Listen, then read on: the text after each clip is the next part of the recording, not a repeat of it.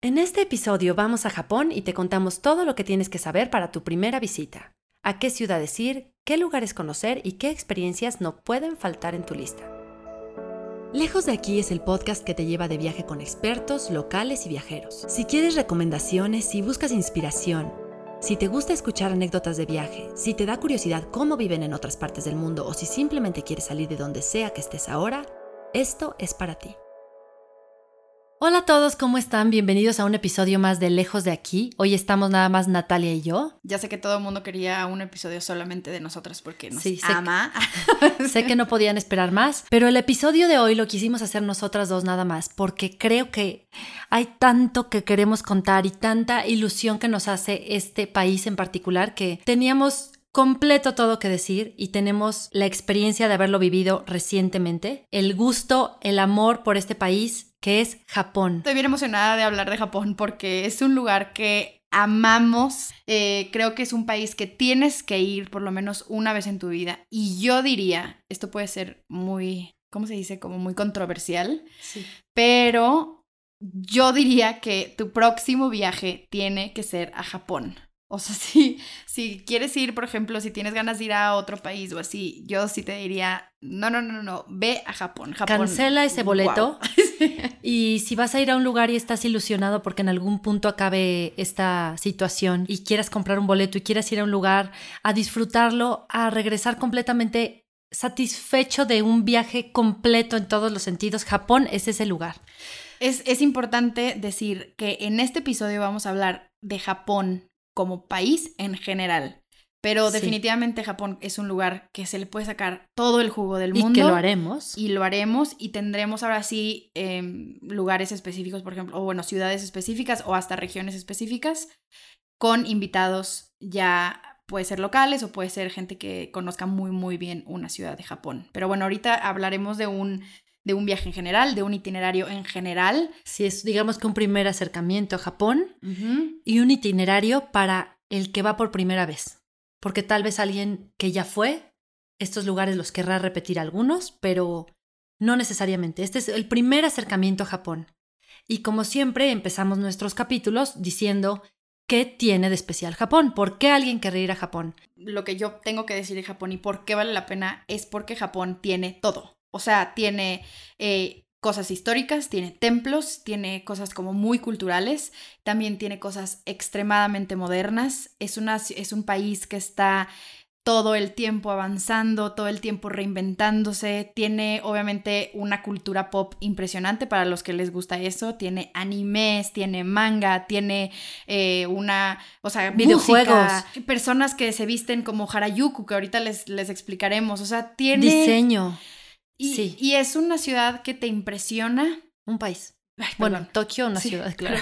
Es un país que te impresiona todo el tiempo y que te da un shock cultural, porque sí te da, pero todo el tiempo es positivo. O sea, yo me acuerdo que eh, mis primeras impresiones era como, ¿qué, ¿qué es esto? O sea, es todo el tiempo estás con la boca abierta, se te, se te cae la baba, porque Sí. literal, como tú dijiste una vez, em, en una cuadra estás viendo un templo increíble, súper bonito, súper elegante. De cientos, de cientos y cientos años atrás. Y luego a la siguiente cuadra ves edificios y cosas así impresionantes, súper modernas. Puedes caminar, es súper seguro, nunca sientes, es, es seguro, seguro, seguro un como se sistema puede de hacer seguro. transporte envidiable. Un sistema de transporte, todo está limpio, no ves, o sea, te lo, yo se los puedo, vamos a hacer una apuesta que yo les doy mil pesos si encuentran un graffiti, una rayadura así en el metro como con, ya sabes que aquí Una basura en la calle. una basura, nada huele mal, o sea, ni siquiera como el metro ahí más recóndito del mundo ahí, no huele mal, de hecho, pues tú como turista a veces tienes que pasar al baño en, en algunos lugares, puedes ir al baño en donde sea y te garantizo que va a ser el baño más limpio, o sea, ni siquiera en un hospital está así de limpio. Más limpio que el de tu casa. Puede- puedes chupar el inodoro y nunca te va a pasar nada. Huele delicioso y además, obviamente ves cosas que no ves, o sea, que te impresionan. Por ejemplo, estos baños famosos, que no en todos lados hay, pero sí ya poco a poco los, es muy fácil que los encuentres, pero eh, de estos baños que te, que te, que te limpian eh, pueden ser peligrosos, pero, pero, pero bueno, este sí. Impresionante. Y no dejar atrás algo, el valor como el capital eh, cultural mayor que tiene un país, que es su gente. Sí. Y su gente es, no, no hay palabras para describir el orden, el respeto, el trato entre ellos respetuoso. Para muchos, y así se cree, los japoneses son personas frías, más más como hacia adentro. Y puede ser que y puede ser que sea y seguramente eso tendrá pros y contras. Y seguramente vivir ahí tendrá obviamente sus problemas. Sí, no si es no queremos como, como tocarlo tan superficialmente de es increíble, la mejor gente, todos son felices. No, porque además está comprobado que pues, el, índice de felicidad no es el más alto. Y es verdad, y se tiene que decir como es que Japón tiene el nivel, uno de los niveles de suicidio más grande del mundo. Porque por algo es, son, son, sí son fríos, pero tú como turista... Es por una búsqueda de la perfección que ellos tienen y bueno, no nos vamos a meter en esto, nos vamos a hablar, vamos a hablar de... Y, seguramente la experiencia de vivir ya en Japón sea diferente, pero tú como turista lo vives, bueno, eres un rey, o sea, eres un... Creo que también es un país para todas las edades, para todos los gustos, aunque tengas gustos súper específicos y para todo tipo de gente. Por ejemplo, Ana, que no come nada, Nada de nada, es decir. no, imagínense, no me gusta nada de, nada de pescado. ¿Qué es lo que más se come en Japón? Pescado. Sufrí alguna vez por no tener que comer en Japón, por jamás. Hay opciones para todo, hay opciones vegetarianas. Entonces el vegetariano va a ser muy feliz. Una persona, un adolescente de 16 años que nada le parece y nada le gusta, aquí va a encontrar... Nadie es indiferente a Japón y nadie que visita personas mayores. Es un país también con un poquito de investigación, es muy fácil manejarlo. O sea, es muy fácil el transporte. Eh, obviamente tienes que hacer tus investigaciones y saber un poco cómo se mueve el metro, así que ahorita les diremos como, les daremos como un, un, bueno, algunos tips y les explicaremos un poquito cómo funcionan los transportes en cada ciudad, pero, pero bueno, con poquita investigación es fácil, es fácil moverse. También otro tema importante, el inglés. Es cierto que no mucha gente habla inglés, pero por otro lado, todas las todo lo, por ejemplo, todos los, em, los, señalamientos en el transporte están en inglés, no vas a tener Y en general la gente con la que te vas a enfrentar, que son personas de restaurantes, de hoteles que están metidos en la industria del turismo, eh, en mi experiencia hablan inglés, te puedes comunicar, no tal vez, digo, entre mis deficiencias de inglés más las deficiencias, pero nos entendimos perfectamente bien. Y además, si hay personas que no hablan inglés, van a hacer todo, todo lo que puedan por, por encontrar una persona que hable inglés, que te pueda traducir y que te pueda ayudar rápidamente antes de pasar ya bien, porque esto me lo quiero pasar rápido porque tenemos mucho de qué hablar, pero rápidamente quiero decir una, una experiencia que nos pasó. Yo fui a una tiendita, estaba buscando, ya sabes, estos Kit Kats de sabores que hay como, son muy representativos de Japón y puedes traer como de souvenir. Yo estaba buscando y entré a una tiendita así como de un mercado así, cero, cero, pues, no sé, moderna o así. Entré y había dos tipos de Kit Kat de matcha, uno color oscuro y uno color eh, más, más clarito. Y entro y le digo en inglés a la persona, oye, eh, ¿cuál es la diferencia? No sabía inglés la persona que atendía la tienda. Y me dijo como en señales de, espera, espera, espera. Le habló en su celular por Skype a un amigo que estaba en su casa, en su sala, y yo me acuerdo que dije, qué pena, pero le marcó y me lo puso en la pantalla para que él me explicara y me, y me pudiera traducir, o sea, a ese nivel llega, o sea, ¿en qué país llegas a una tienda y te dice, a ver, espérate, déjame, te comunico con mi primo que sabe hablar inglés?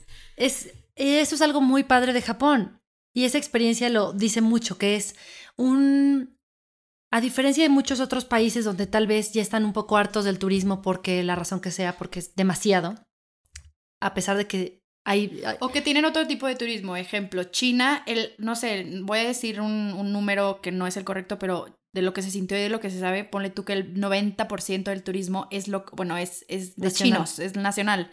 Entonces, si viene alguien turista que no hable el chino y que no se pueda comunicar, entonces como que dicen, no me importa tanto porque sé que por él van a venir 100 chinos que sí me van a comprar. No sé si me expliqué bien. Sí, sí. En realidad, eh, aquí en Japón, la percepción es que, o al menos así, así nos tocó, es que el valor que le dan al turista es el justo, es un respeto como cualquier otra persona de su país, se dan el tiempo de contestarte son educados, son ordenados, son limpios. Entonces es como Son la impresión de cuando llegas, Súper respetuosos. como cuando llegas a una casa de alguien que te invita a comer y la encuentras limpia y perfecta y te reciben tan bonito y se y son esa, esa impresión de llegar a un lugar tan ordenado, de verdad, y que a la vez dices, ¿cómo puede ser una ciudad como Tokio, con esta cantidad de gente, que, logren em, este, como este balance para que te sientas perfectamente bien en todo momento, a pesar de estar siempre rodeado de gente? Y esto es por el respeto y porque ellos como digamos que su lema o algo que se toman muy a pecho es yo no tengo por qué molestar a alguien más. Mi espacio termina donde empieza el del otro. Entonces en el metro nunca escucharás que hablen fuerte en el teléfono, no escucharás que se griten de un lado a otro, no los vas a ver comer porque está prohibido, entonces no hay basura, entonces no huele feo, entonces hay orden, progreso. Esa es la impresión de Japón. Pero bueno, vamos a lo que vamos Sí. porque si no, no vamos a acabar de hablar de este lugar. Ok, ¿qué tienes que hacer en... Antes, más bien antes de salir, que es el transporte. Ah. Y van a decir, ¿por qué desde ahorita me estás hablando de transporte? Ok, esto es muy importante. Hay, para moverse por todo Japón, hay una red de trenes que se llama JR, Japan Rail. Estos trenes JR. JR viajan por todo Japón. Hay variedad de trenes, algunos son trenes más sencillos, trenes locales, y tienen el famoso, mundialmente espectacular tren bala o Shinkansen, como ellos le llaman. Entonces, si tú quieres hacer uso de este medio de transporte y lo quieres hacer en un precio que sea accesible para ti y que no estés allá teniendo que pagar cada tren, Tokio, Hakone, Hakone, Kyoto, Kyoto, Osaka, bueno, más bien me brinqué Osaka, pero digamos, si quieres no estar pagando de la bolsa, estar sacando de tu cartera cada vez que te subes a un tren, lo ideal es que compres el JR Pass. El pase JR te permite tener acceso a, durante 7, 14 o 21 días, uso ilimitado de los trenes, salvo ciertos trenes en particular que ahí mismo en tu instructivo te dice, esta letra Z tú no lo puedes usar. Que no lo necesitas. Son trenes express, algunos son de lujo, algunos tienen unas rutas específicas y más bien es, ok, tú eres turista y te toca otro, que es igual de bueno, nada más no es particularmente el categoría Z. Sí, y Categoría además Z no. sepan que cualquier tren que se vayan a subir es, o sea, es de Es- primera clase. Es de sea, primera clase. A pesar de eso, el JR tiene dos clases, clase estándar y clase verde. La clase verde cuesta más o menos 50% adicional. Nosotros no compramos esa, compramos la estándar y en ningún momento, es más, no me acuerdo ni siquiera haber visto la primera clase, pero en ningún momento dije, ay, debí de haber comprado la primera clase, para nada.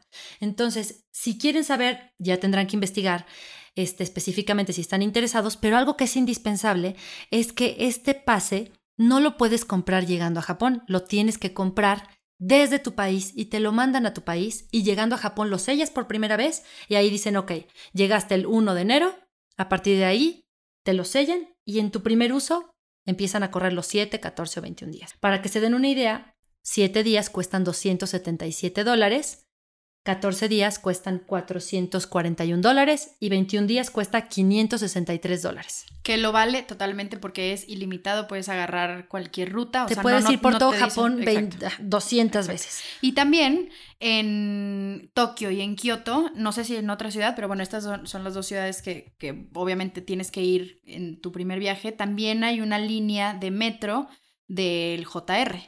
O sea, aquí Que es... también la incluye. El, el metro es en, en Tokio, tiene el- como que una línea que es como del gobierno, que es esta JR, que también lo incluye tu pase Sí. ilimitado. Y también tienen otras líneas que son privadas. A diferencia de, creo que el- la mayoría de los, de los metros de todo el mundo tienen las privadas y la pública. Y las privadas se pagan dependiendo de dónde vayas a dónde vayas, pero se pagan ahí. La JR, de hecho, es una línea verde, la línea Yamanote, que da toda la vuelta en una forma de cuadrado por toda la ciudad, pero no es suficiente porque, si bien va por toda la ciudad, pues obviamente todo lo que está en medio de ese cuadrado hay que recorrerlo. Entonces ahí es donde entran las tarjetas de metro, que si solo van a estar en Tokio, por ejemplo, hasta 3, 6 días, creo que hay de 3, 6 días, compras la tarjeta de turista y esa es metro ilimitado, esa es increíble porque ni te preocupas el saldo, sabes que es ilimitado de tal fecha a tal fecha, pero si se van a quedar más tiempo, van a necesitar comprar unas tarjetas que se llaman Suica o Pasmo y son tarjetas prepagadas. Básicamente, metes dinero y dependiendo de qué tan lejos vayas, te van a debitar una parte eh, y cuando se acabe tu dinerito, pones un poquito más y esa tarjeta es válida en Osaka, en Kioto, en Tokio, en las ciudades principales y las ciudades más chiquitas también tienen su versión.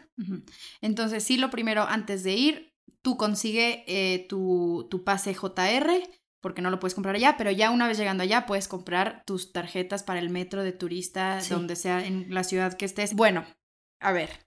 Ahora sí. Antes de hablar con, como el itinerario de ciudad por ciudad, que se los vamos a dar ahorita, yo quiero decir que tienes que experimentar o visitar o hacer en Japón como un poquito más general. Ahí les va. Uno, tienes que ver templos, y esto incluye también, bueno, cosas históricas y culturales tipo castillos, ahorita les vamos a decir los más importantes, templos también, y estas cosas que son como unas estructuras, que son como unas puertas para ellos a algo sagrado, que son las Tori, las Tori Gates. Quiero hacer rápido un paréntesis aquí. Afortunadamente para todos, casi todas, casi todos los templos, muchos museos y muchas, muchos lugares turísticos son gratuitos. Tendrán que investigar por aparte, pero esa es una gran ventaja porque pues ayuda bastante. Sí, aquí también, bueno, eso es más como de, como, como las cosas antiguas, pero también entra en cosas culturales, museos, hay de todo en todas las ciudades, hermosos, preciosos. Entonces también, entonces, templos, museos. Segundo, tienes que experimentar un onsen. Japón está, bueno, es una isla que tiene muchos volcanes por lo tanto, tiene muchas aguas termales, que para ellos es como, son, es una experiencia como de purificación, es una experiencia espiritual. Ahorita vamos a entrar en dónde lo puedes hacer. Eh, de hecho, hay uno muy cerca de Tokio, así que no hay pretexto de que el onsen y no sé qué. El onsen, ¿se das cuenta que es como un... Ay, es que no quiero decir esto, pero bueno, es como un jacuzzi, pero obviamente no es un jacuzzi, pero bueno, es aguas termales. Aguas termales y es como un, es una experiencia increíble. Ahorita les vamos a contar. Y hay onsen público y privado. Por ejemplo, si van a este lugar, que ahorita les vamos a decir, hay muchos lugares donde tú puedes llegar con tu, este, no sé, una toalla, porque tiene ciertos requisitos y puedes hacer uso y tal vez te cobran, seguramente te van a cobrar una pequeña tarifa, o puedes hacer uso de un onsen que esté dentro de algún hotel que sea un onsen privado, dependiendo de dónde y te quedes. en tu cuarto. Pero ahorita vamos a entrar Sí, ya está en extra privado, que no solo el del hotel, ah, también en tu cuarto hay un pedacito y no crean que es un jacuzzi. El agua que hay en ese onsen privado de tu cuarto es el agua termal que viene, bueno, de, de donde vienen las aguas termales, de toda la filtración. Es real, todo es genuino. Tercero, comida. Evidentemente tienes que probar o sea, como dicen, hay para todos los gustos, pero sí experimentar el, las comidas nacionales, que ahorita también les vamos a decir en dónde, cuánto y cómo. Eh, pero bueno, tienes que comer y además es, delicioso. El kaiseki, ahorita que hablas de comida, es la comida tradicional japonesa. Comida estrictamente japonesa y tiene ciertas reglas, son varios tiempos. Son, no es barato, pero si te gusta la comida japonesa, si disfrutas pescados, si disfrutas este tipo de comida, sentarte un kaiseki es una experiencia cara, pero que yo creo que va a marcar y te va a marcar tu viaje y te, va, te vas a acordar para siempre de esa comida. Entonces, haz espacio para comer en un kaiseki. Cuatro, te tienes que quedar en un ryokan, que son estos hoteles eh, o casitas que te rentan, tradicionales japonesas, como se lo imaginan, como lo han visto en las películas. Precioso. Cinco, tienes que caminar los barrios modernos.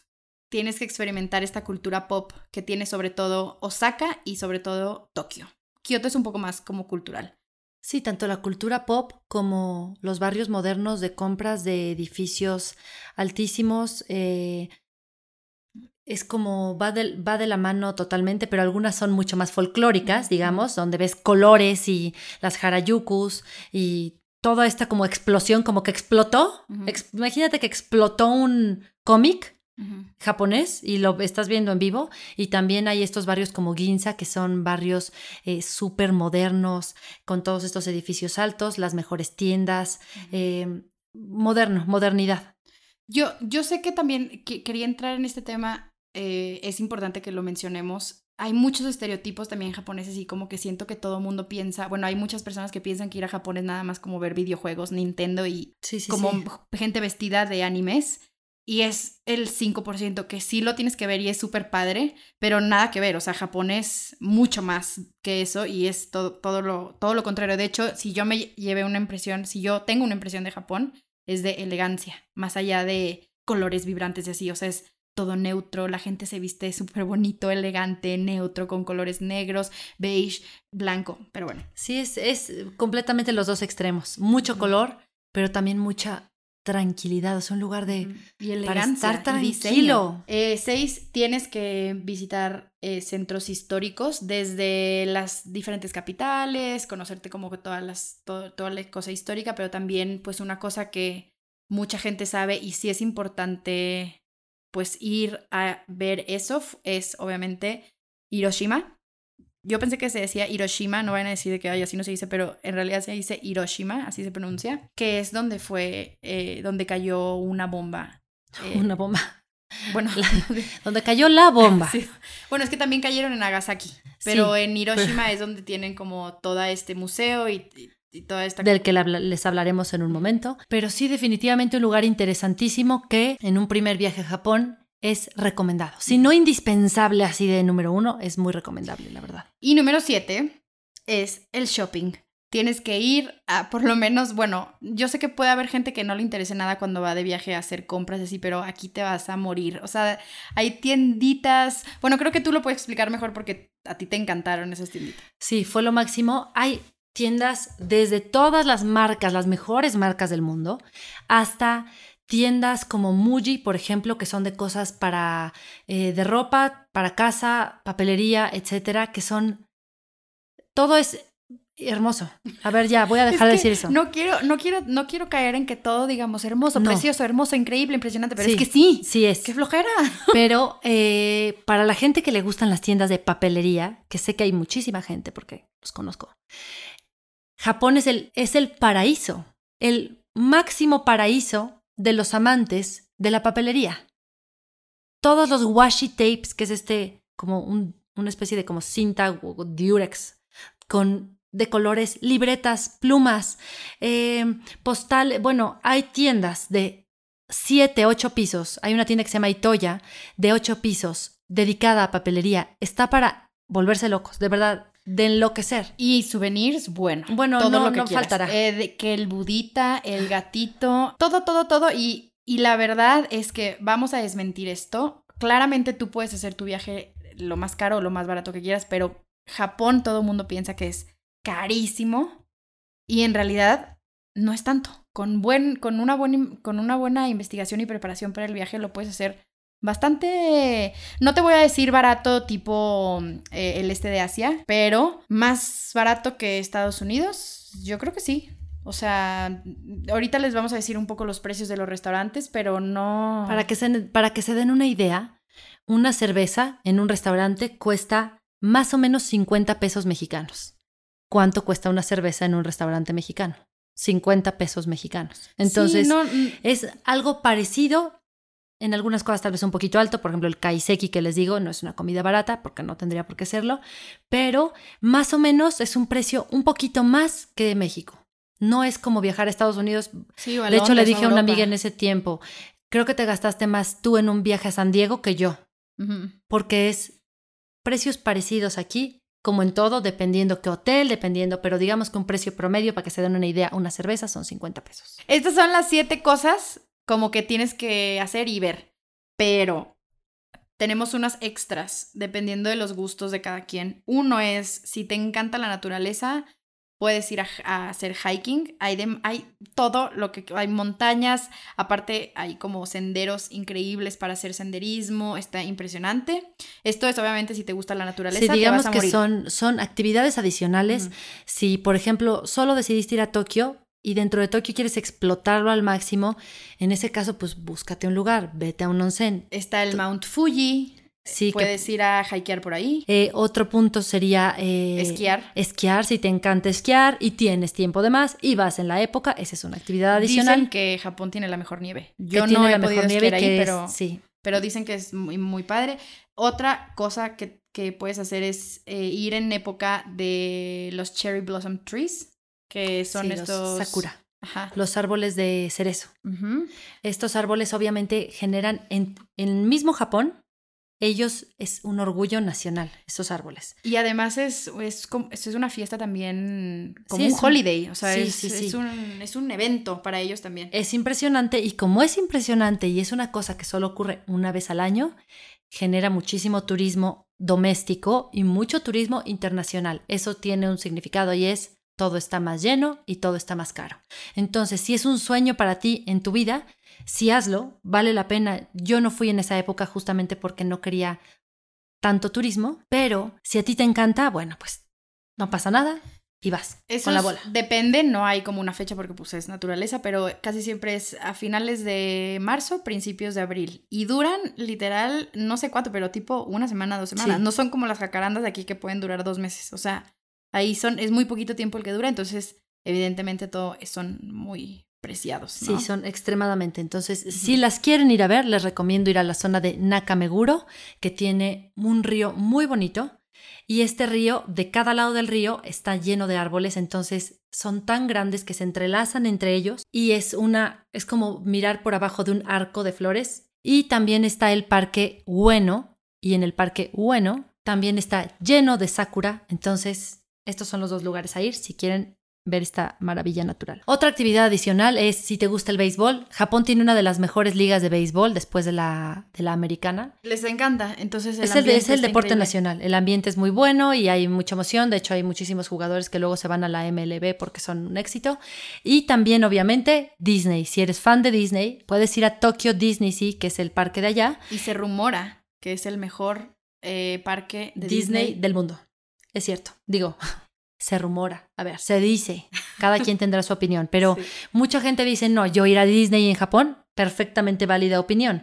Porque hay tanto que ver en Japón, pero si tienes unos días de más, esto es solo, son adicionales porque es si te sobró tiempo. Bueno, ahora sí, itinerario. Vamos a hacer un itinerario general como si fuera tu primer viaje a Japón, donde van a estar las cosas más importantes las cosas que tienes que hacer.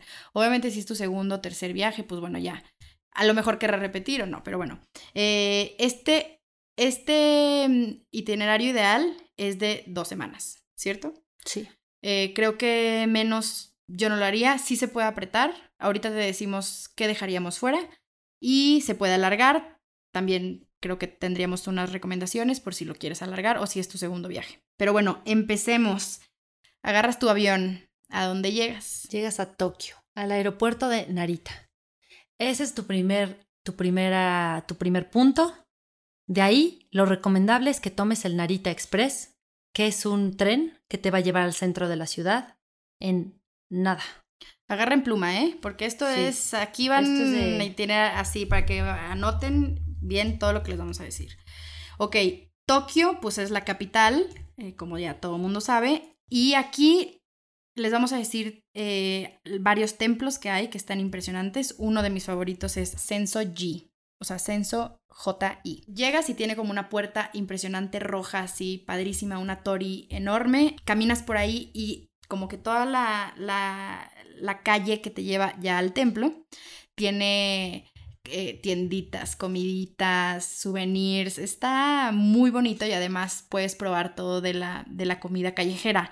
Ahí sí, no puedes tener ninguna, ningún miedo a que la comida callejera sea de mala calidad o sucia, porque todo tiene los más altos estándares de limpieza, como ya lo dijimos. Entonces ahí te compras tu, tus cositas. No vas a entender, ahí sí no vas a entender qué te estás comprando, pero bueno, ya, te compras lo que sea, todo va a estar delicioso.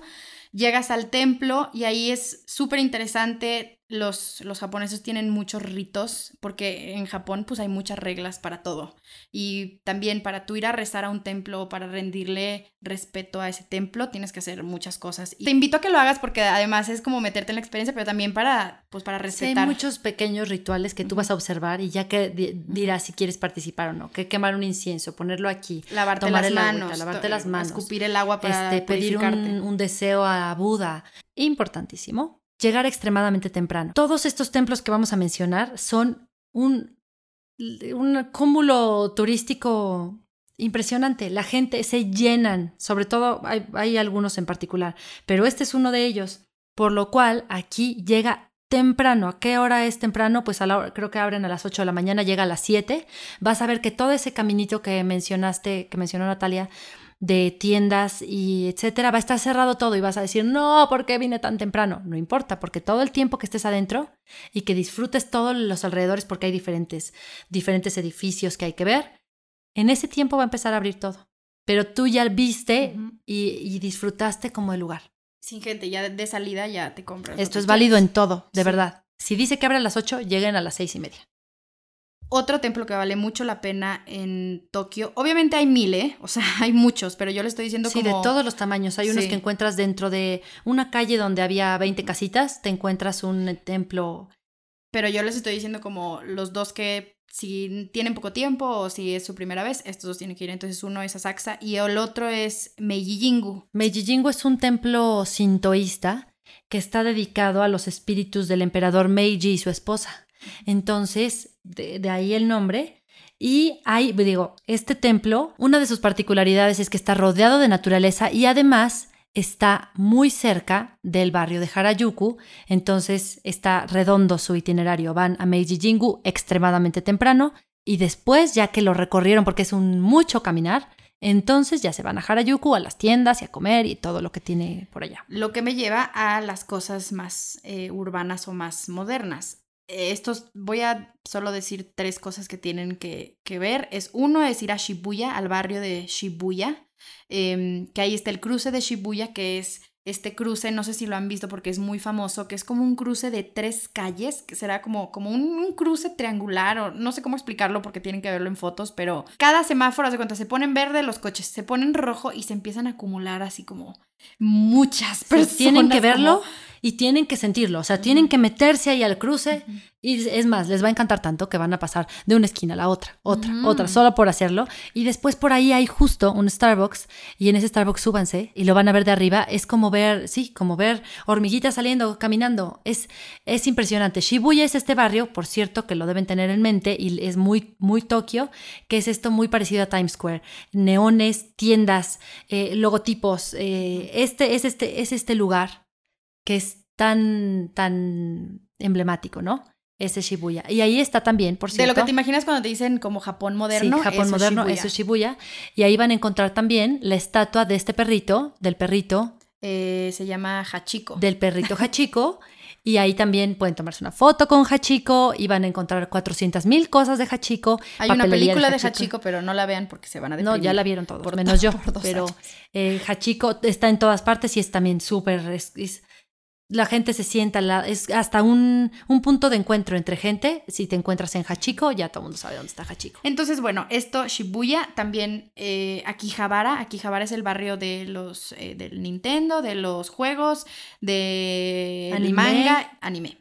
Y el, la, el, otro barrio es Harajuku. Harajuku es donde están todas las cosas kawaii. Kawaii es un término como de cosas tiernas, como estos peluches que tienen así gorditos con sus ojotes así enormes, como bonitos de color de, de arco iris, eh, todo muy colorido y así como muy tierno, sí, como que. ¡ah! Eso es kawaii. Sí, es todo lo. El kawaii es toda una cultura, o sea, es una cultura kawaii y es básicamente lo tierno, lo cute. Es justo la trans. La, sí, como bonito, como así. Bonito y... ahí sí te vas a encontrar estas niñas, casi siempre adolescentes, eh, vestidas kawaii, que son como... Sí, con unas faldas rosas eh, eh, cortas y eh, pelucas. pelucas de colores, así como parecen arcoiris, como si un arcoiris explotó, pues explotó en Harajuku. no, como si un unicornio hubiera vomitado. Sí, vomitó. Vomitó Harajuku. Sí, y kawaii y niñas vestidas así. Eso no lo vas a encontrar en todo Japón. Eso es importante que lo sepan. Como tampoco geishas. Están en esa zona y ahí sí van a ver. También ahí te puedes comprar así papitas de colores, eh, algodones de, de arcoíris. O sea, todas, todas esas cosas que piensas como eh, la parte más como divertida, tierna de Japón es eso. Y Harajuku está pegadito al barrio de Omotesando, que es un barrio mucho más, que también es muy, muy como cool, pero es como la parte madura. Eh, de hecho, Omotesando tiene una calle principal que la comparan mucho con Champs-Élysées en París y también es una calle con árboles de dos, este, una calle muy bonita. De, hecho, tienen un estilo europeo. Y esos barrios, ya si te metes más a, a Omotesando, vas a encontrar esos barrios también muy cool, muy hipster, muy de moda, pero ya un poco más adultos. Ahí, por ejemplo, está lleno de estos tiendas de hot cakes soufflé. Eh, los mejores están ahí. Tienen también dumplings, eh, tiendas de tenis, de ropa, eh, muchas cosas como hipster. Es un barrio muy hipster. Está muy padre también para quedarse si encuentran en Omotesando. En, solo regresando rápido a Harajuku, en la callecita esta que es como, es una callecita donde tiene la, mayor explosión de unicornios, se llama Takeshita Dori. Y es una, es una calle, búsquenla donde está, ahí la recorren y... Sí, conocida creo que también como la Cat, Cat Street. Entonces, de cualquier manera la pueden encontrar y una vez que la vean, es, tiene, es más, tiene un arco grande de metal y te metes y es como un callejón muy largo lleno de todo eso que ya platicamos y tienen unas tiendas buenísimas de todo por 100 yen, que es... Sí, muy bueno, muy, muy bueno. Muy bueno. En Shibuya, antes de que se me olvide, ahí también hay demasiadas tiendas eh, como de estas que nos decía Ana, como de papelería. Y Toya creo que está ahí, está muy No, Toya está en Ginza. Ah, sí, Muji está en, Shibuya y en algunos otros lugares. Pero también ahí está Loft. Ay, entren en esta tienda que se llama Loft, también siete pisos, diez pisos. Eh, papelería, pero también cosas para la casa. Se van a querer llevar todo, no les va a caber nada en la maleta, va a ser muy frustrante. Por cierto, yo sí creo que a Tokio eh, llévense una maleta chica para todo el viaje y de regreso traten de quedarse unos tres días más en Tokio. Cómprense una maleta y rellénenla de cosas. Se van a arrepentir regresando si no lo hacen. Yo me arrepentí muchísimo. Em, bueno, seguimos en Tokio con, bueno, los museos. Hay un museo bien padre que se llama el Museo Nacional de, de Tokio. Es rodeado de jardines, restaurantes, eh, es un parque muy grande enfrente del... Y está súper a gusto, o sea, tú puedes salir, te puedes quedar ahí, te puedes sentar un ratito. Además, como la gente en Japón casi no habla, por otra vez por el respeto, nunca te vas a sentir como bueno, no habla en voz alta. Bueno, más, no habla en voz alta, pero tampoco habla casual, o sea, como aquí en México que vas caminando por la calle y no, ¿qué tal? ¿Qué tal? ¿Qué tal? Ahí es como hablo cuando tengo que hablar y si no en privado pero no, no, no hay contaminación auditiva. Entonces es muy cómodo, es muy bonito y es muy relajante. Este es un museo que está súper padre. Yo les recomendaría que o tomen un tour guiado o lleven como eh, a lo mejor una guía de cómo recorrerlo, etc. Eh, también está el Museo Nacional de Arte Moderno, que también está muy padre. Y... Por cierto, en el Museo Nacional de, de Japón hay unos trajes de samuráis y unas espadas de samuráis. Tienen de todo.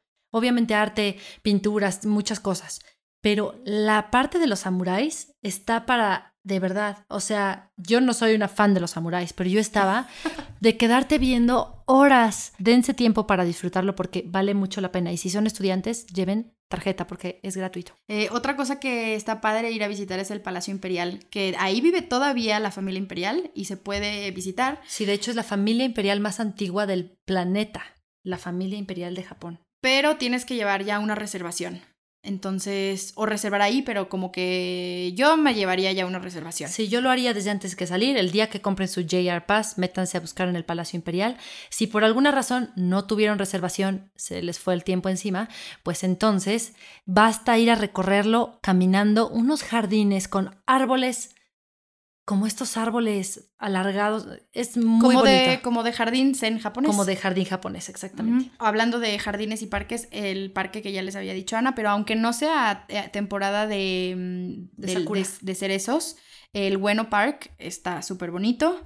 Y eh, creo que. Ah, el mercado Tsukiji Market, que ahora ya no se llama Tsukiji Market, se llama. Tosoyu. Y es un mercado de, de pescados también tiene muchos puestitos para que te comas ahí un sushi súper fresco eh, y preparan muchísimas variedades, entonces para comer ahí puedes perfectamente, pero sí... Y también hay otras cositas que venden, como Sí, hay mochis. Eh, hay mochis, postres, muchas ¿sabes cosas. ¿Sabes que también ahí hay? Hay, hay, hay puestos de carne guayú, eh, donde están los cortes ahí, ahí te los asan. Eso está un poquito caro, pero pues es que es un corte muy fino, pero está ahí en un mercado, o sea. Sí, lo puedes probar, está muy rico. Y además, si quieres vivir una experiencia muy particular, tienes que llegar ahí a las cuatro y media de la mañana y hacen una subasta de atún. Entonces, sacan como el atún más pesado, el atún más, más grande, más fino, más bueno del día y se lo subastan entre ellos. Y un atún puede costar, bueno, ha llegado a costar, la subasta más grande costó 3.1 millones de dólares. Se lo vendieron a un restaurantero.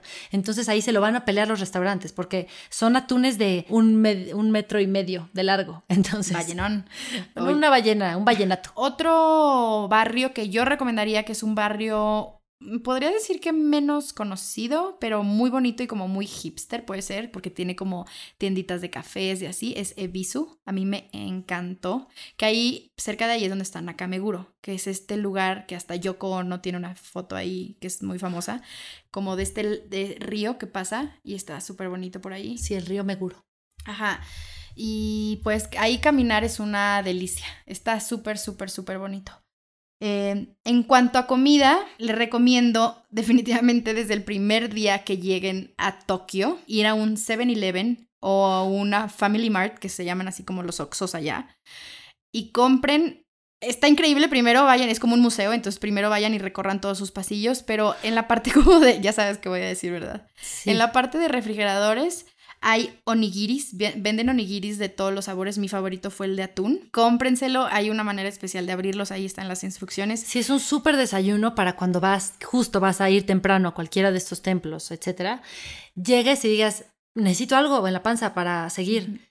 Pasas al Family Mart, te compras tu onigiri. El onigiri es un triangulito, digo, ya deben de saber, pero para que, para que los que no sepan, es un triangulito con alga, envuelto en alga, adentro es eh, arroz al vapor, así y el arroz relleno que escojas. Y el relleno que escojas. Pero tú, tú, puedes decir, ay, ¿qué tiene eso? No, no, no, es delicioso y es, el, el, arroz es como, tiene un sabor delicioso. Hay un restaurante también de gyozas, las gyozas son súper ricas en Japón, que se llama, eh, bueno, está en Harajuku y se llama Harajuku Gyoza Ru. Y es... Uf, la fila, no saben, vale mucho la pena. Es una barra, ya se los vamos a explicar más adelante, pero es una barra este, rectangular y ahí te sientas y tratan de despachar a los clientes rápido porque hay fila afuera, pero muy rico, nada caro y súper, súper tradicional, a pesar de que las guiosas son chinas no son japonesas, pero eso no le importa a los japoneses porque están llenos de guiosas. También otra cosa súper rica son estas bolitas de carne que probamos en Ginza. Unas bolitas de carne, esto a mí me encanta porque yo soy carnívora, pero son unas bolitas de carne molida con algunos condimentos, no sé si cebolla o delicioso, y luego están capeadas en algo como crujiente y fritas, ya sé, suena gordísimo, pero son unas bolas de tamaño pelota de tenis. O sea, no, no.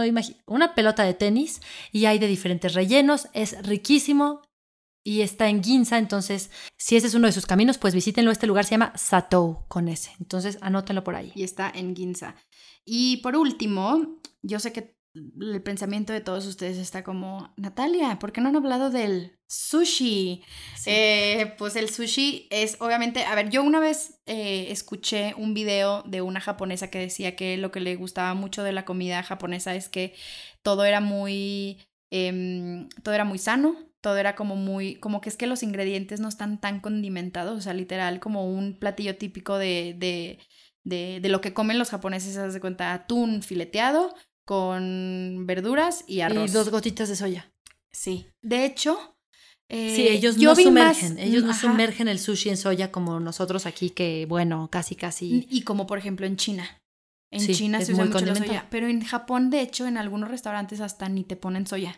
O sea, te dan el arroz así al vapor y ya, y te lo comes así, y así es como se come, y es deliciosísimo, o sea, no vayan a pensar que es tipo un arroz así súper feo.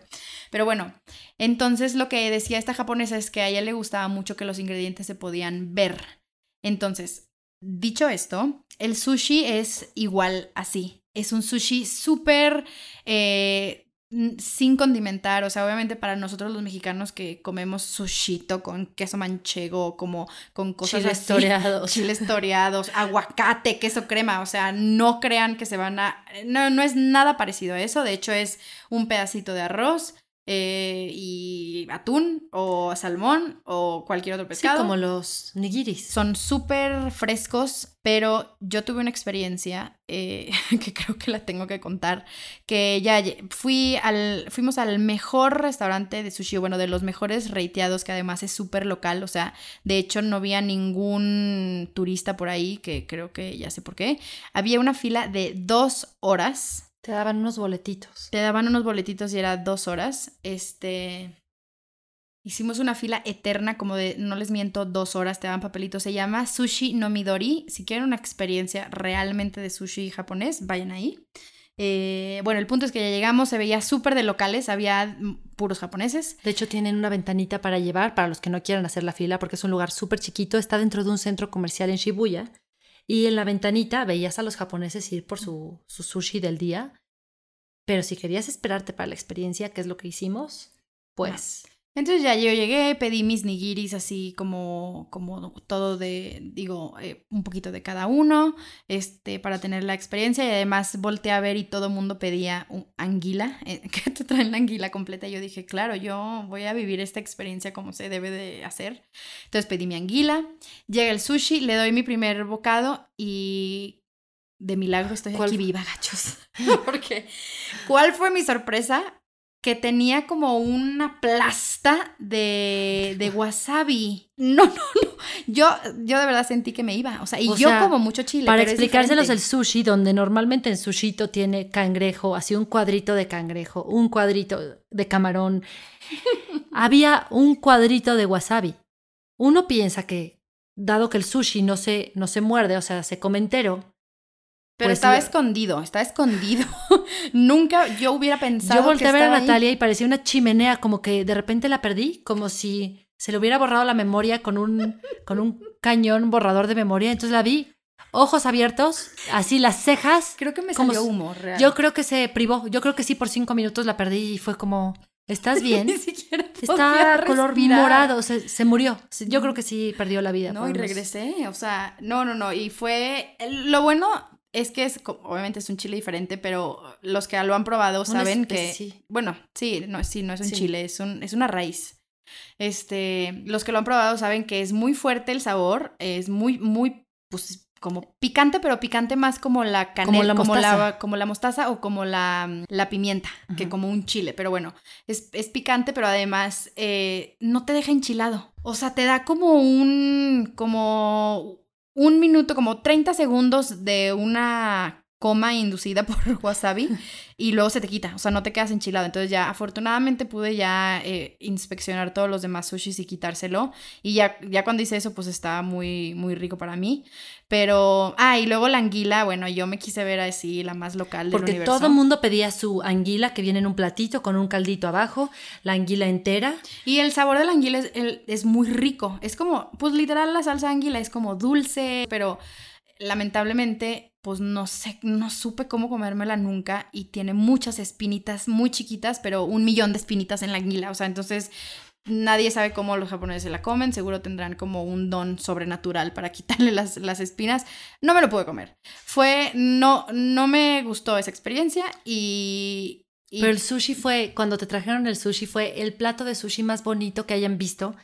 Una preparación tan, y están ahí unos cinco chefs este, partiendo el pescado y cortándolo de la forma más, o sea, todo parece como si lo hubieran hecho dibujado. Pintado, y es, es delicioso, o sea, definitivamente que lo tienen que probar y les vas a ver un poco más como a sashimi.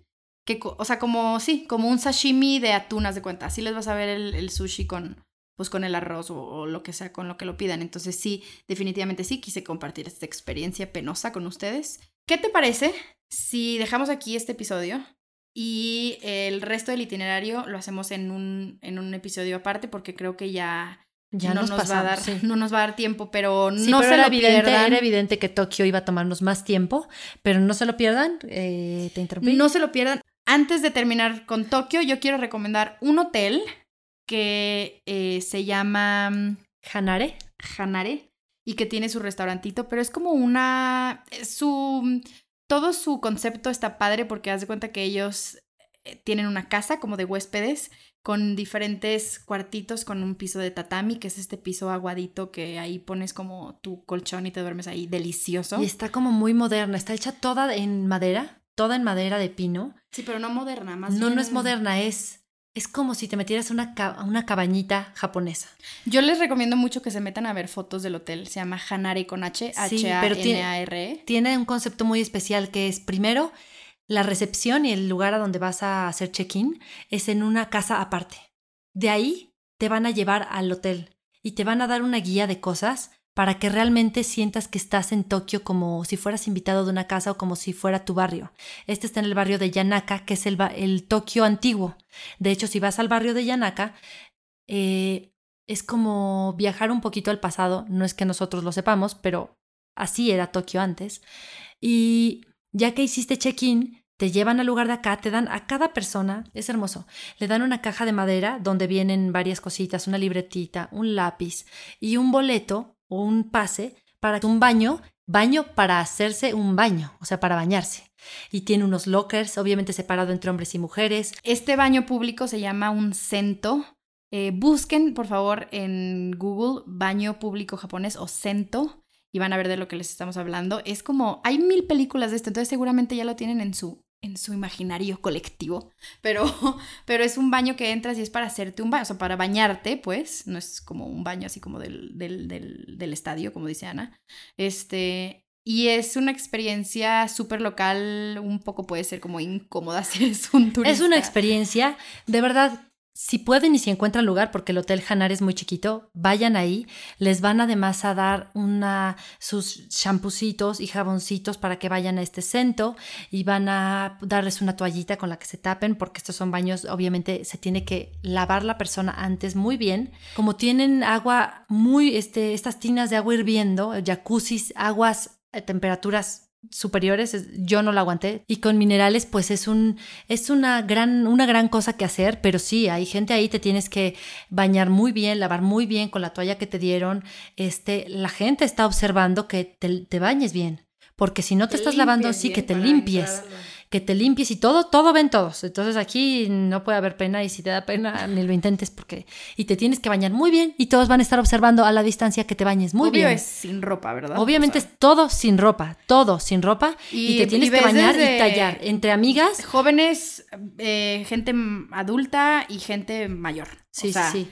Todas las edades. La señora de 80 años japonesísima va ahí al baño y se, y se baña ahí y es una y pasa experiencia. ahí sí pasa ahí dos horas de su día en una tina que está en un tan caliente que no lo puedes soportar pero para que se den una idea si llegas vas al locker te quitas todo te pasas a la, al área de limpieza y después ya te metes en esta en este lugar. Entonces, el eh, Hanare te incluye un pase de un día para que vivas esta experiencia y te dan aparte un mapa donde te dicen todos los negocios locales de Yanaka, porque son negocios tan chiquitos que es muy difícil que los hayas encontrado en una guía. Entonces, porque son locales muy, muy, muy chiquitos.